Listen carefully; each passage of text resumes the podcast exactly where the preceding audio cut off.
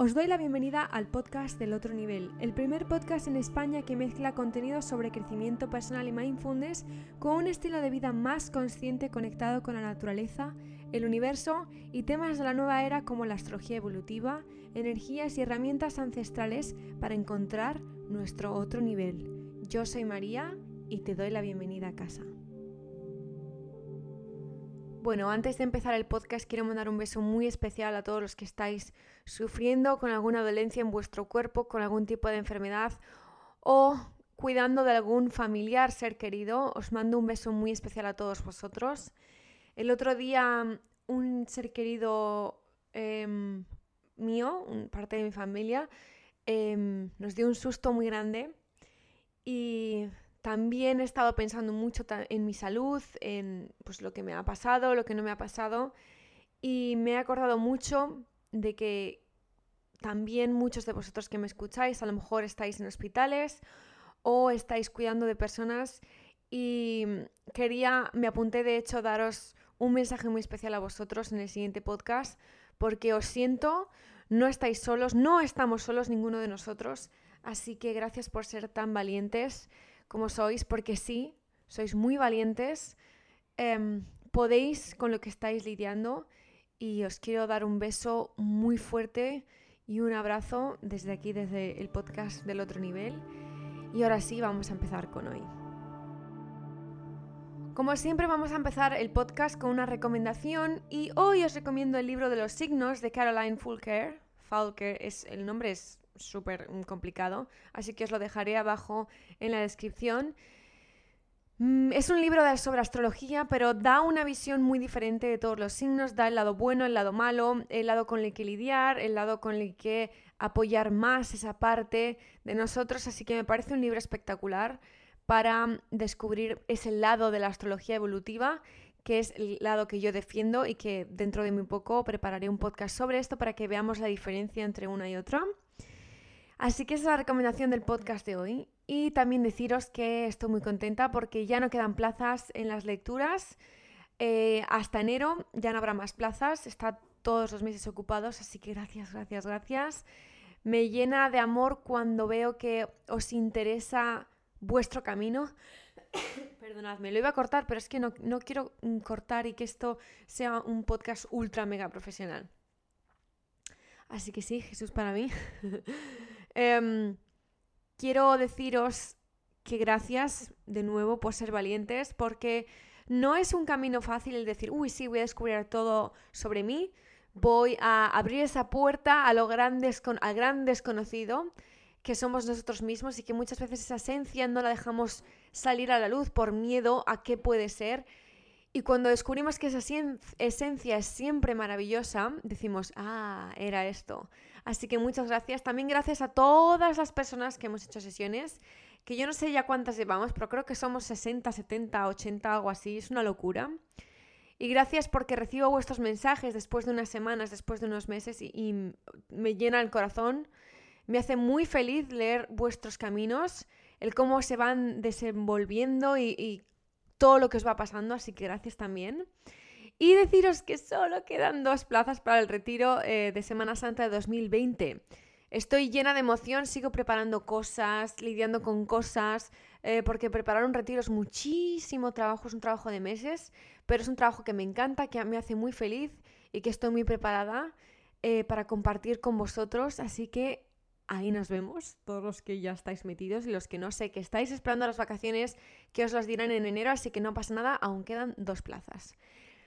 Vamos ahora con el contenido de esta semana, que es sobre amor, relaciones y todas las experiencias que nos llevan a la relación que nosotros de verdad queremos. Y esto es uno de los temas que siempre he querido hablar, pero que no he estado preparada hasta hoy, 10 eh, de octubre, porque no había vivido esa magia de tener una relación sana al 100% por motivos de la vida, eh, también por mi desarrollo, por el desarrollo de otras personas, que mando un beso enorme a todas mis exparejas, enormes, enormes, porque estamos todos aquí para aprender y todos hemos aprendido los unos de los otros en este camino, todos hemos cometido errores em, y, por ejemplo, mi error personal fue seguir con personas que no tenía que seguir simplemente porque tenía esa atadura a esas personas, ¿vale? Eh, que se llama dependencia. Hay muchas personas que no les gusta admitir que son dependientes, pero el otro día estuve leyendo un estudio que salía que el 80 y pico por ciento de la humanidad eh, son codependientes emocionales de sus parejas. Y yo decía, wow, wow, eso es... iba a hablar en inglés. Eso es muchísimas personas. Yo no sé si será verídico ese estudio, eh, pero lo leí el otro día y me estuve riendo muchísimo porque me siento muy identificada y también por todas las sesiones que hemos hecho, sí que es cierto que la mayoría eh, tenemos esos puntos de codependencia que no nos damos cuenta, pero que existen. Así que os quiero contar ciertas lecciones que yo he aprendido, ciertos errores que he cometido y creo que va a ser un podcast muy especial.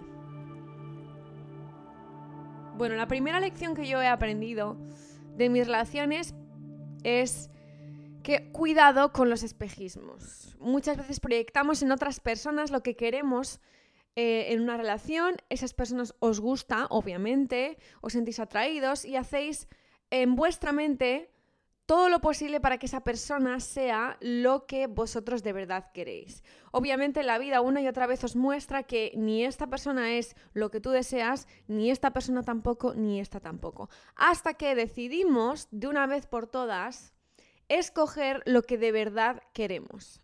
Cuando estamos escogiendo otra cosa que no es lo que de verdad queremos, simplemente porque nos apetece estar en pareja, porque nos apetece tener a alguien en nuestra cama todas las noches, porque nos apetece XXX, em, ahí entra más un punto de codependencia emocional, codependencia estar en pareja. Y todo esto, obviamente, yo lo he hablado eh, con eh, psicólogos, terapeutas, eh, todo este tipo de cosas. Em, que por cierto todos deberíamos de ir al psicólogo, absolutamente todos los seres humanos deberíamos de ir al psicólogo, em, a un buen psicólogo, no al psicólogo, a un buen psicólogo. Y mm, aparte de todo esto, decir que la codependencia es algo muy, muy, muy sutil muchas de las veces y otra de las veces es algo muy, muy, muy mm, obvio que tenemos esa codependencia. Yo he dado con personas, algunos maravillosos, algunos no tan maravillosos, pero todos con una base de buenas personas, por supuesto. Pero obviamente algunos se han portado muy bien conmigo, otras personas no se han portado muy bien conmigo y es lo que hay. Ninguno de ellos eran compatibles conmigo, con mi personalidad, con lo que yo quiero en la vida, con cómo me enfrento a la vida, con lo que yo deseo que eh, sea esa pareja. Ninguno, ¿vale? Hasta ahora que estoy con alguien que por fin em, sí que es compatible conmigo y sí que es lo que yo quiero para mí en mi vida. Esto no implica que yo con esta persona eh, ya esté definido, que me vaya a casar, que vaya a estar, que, mm, que, nada, todo eso es futuro. Que también es parte de la codependencia. Si nosotros estamos con alguien en el presente, eh, con esperanza de que cambie, porque lo que tú quieres es que en un futuro sea tu pareja más para siempre, también es codependencia. Y me ha costado muchísimo el ver lo que es una relación sana, el ver una parte de mí en relaciones que no ha estado nunca conmigo antes, porque al estar siempre con personas que no eran como yo y que no veían las relaciones como yo, obviamente yo pues puedes llegar a pensar o que estás loca o eh, te pueden volver loca en el no en el mal sentido, sino que puedes decir que quiero, que quiere la otra persona, esto es de verdad amor, y te puede hacer cuestionar todo lo que es el amor, porque no estás viviendo una relación amorosa de verdad. Estás viviendo una relación amorosa en partes, no al 100%. Y es ese 100%, y esto no implica que sea el para siempre y el cuento de Disney, es este 100% en el que yo quiero vivir a partir de ahora es saber que la persona con la que estoy es 100% para mí, 100% para mi situación personal, 100% no compatible, obviaz esa palabra, pero porque he tenido muchas parejas que no eran compatibles conmigo, para mí la compatibilidad de personalidad, de qué queremos, de cómo hacemos las cosas, era muy importante porque así en esa parte no había fricción y había fricciones muy grandes, obviamente. Y también la manera de querer. Y esta es otra de las grandes lecciones que yo he aprendido. Tú te enamoras primero de una persona. Eh, obviamente yo soy tiro, ya sabéis que tiro bastante lo espiritual, con, con lo cual también la conexión de las almas, bla, bla, bla, todas estas movidas que hablaremos en otro podcast si queréis sobre el amor más espiritual. Pero de humano a humano, yo necesitaba yo quería una persona en la que yo pudiera ser libre emocionalmente, que no tuviera que estar pendiente de em, lealtades, por ejemplo, que me pudiera fiar de él al 100%, millones de cosas, básicamente. Y obviamente yo me olvidé de, de, todo lo que yo quería simplemente porque me gustaban ciertas personas, quería ciertas personas y aceptaba a esas personas tal y como eran. Genial, perfecto. Pero ahora me he dado cuenta que a lo mejor tenía que haberlas aceptado solo como amigos, solo como eh, con derecho a, eh, más que empezar una relación seria con una persona. Pero claro, a mí siempre me han gustado muchas relaciones serias.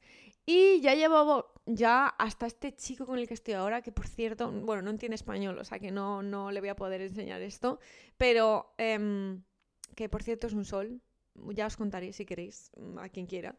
Pero mm, hasta esta persona con la que estoy ahora, yo he pasado año y medio así soltera, dos años, un año y medio soltera. Obviamente he tenido mis líos y mis rollos, pero soltera, soltera, he estado eh, un año y medio. Más, o, más de un año y medio, yo creo. Por primera vez en mi vida, porque yo siempre he tenido relaciones desde que tenía 16 años. Eh, relaciones largas de narices. Así que tenía un año y medio también para reflexionar y era, ha sido un año y medio eh, duro para mí por todos los temas de que a mí me gusta mucho estar en pareja, pero obviamente ahora sí que he aprendido a tener una relación sana y una relación que no me consuma, que no consuma a la otra persona y que lo único que sea es aportar uno al otro más, más y más, porque ese es otro tipo. Eh, es la otra cosa que he aprendido, que una relación tiene que sumar y que si no te suma, adiós. Obviamente va a pasar eh, momentos malos la relación, subidas, bajadas, eso está clarísimo. Pero cuando continuamente una relación te está restando y restando y restando, porque cuidar de otra persona, pasar por baches, eso no te resta, eso simplemente es experiencia. Pero cuando tu pareja te está restando en la vida en vez de sumando, esa es otra de las mmm, banderas rojas que hay que tener mucho cuidado, porque mmm, esos son el tipo de relaciones que tenemos que cortar tanto en amistad como en pareja como en todo. Y yo son mmm, banderas que no he cortado y que he seguido y que al final me han destruido. Así que mm, obviamente ahora eh, que veo la otra visión de tener una relación sana, ahora es cuando sí que puedo hacer este podcast. Y este podcast va a tener una parte 2 eh, que lo sacaré la semana que viene. Así que vamos a dejar este podcast aquí porque habrá una segunda parte el jueves que viene. Madre mía, tengo muchas cosas más que contaros, así que esto se queda aquí, pero volvemos el jueves que viene hablando de lo mismo y mucho más en profundidad.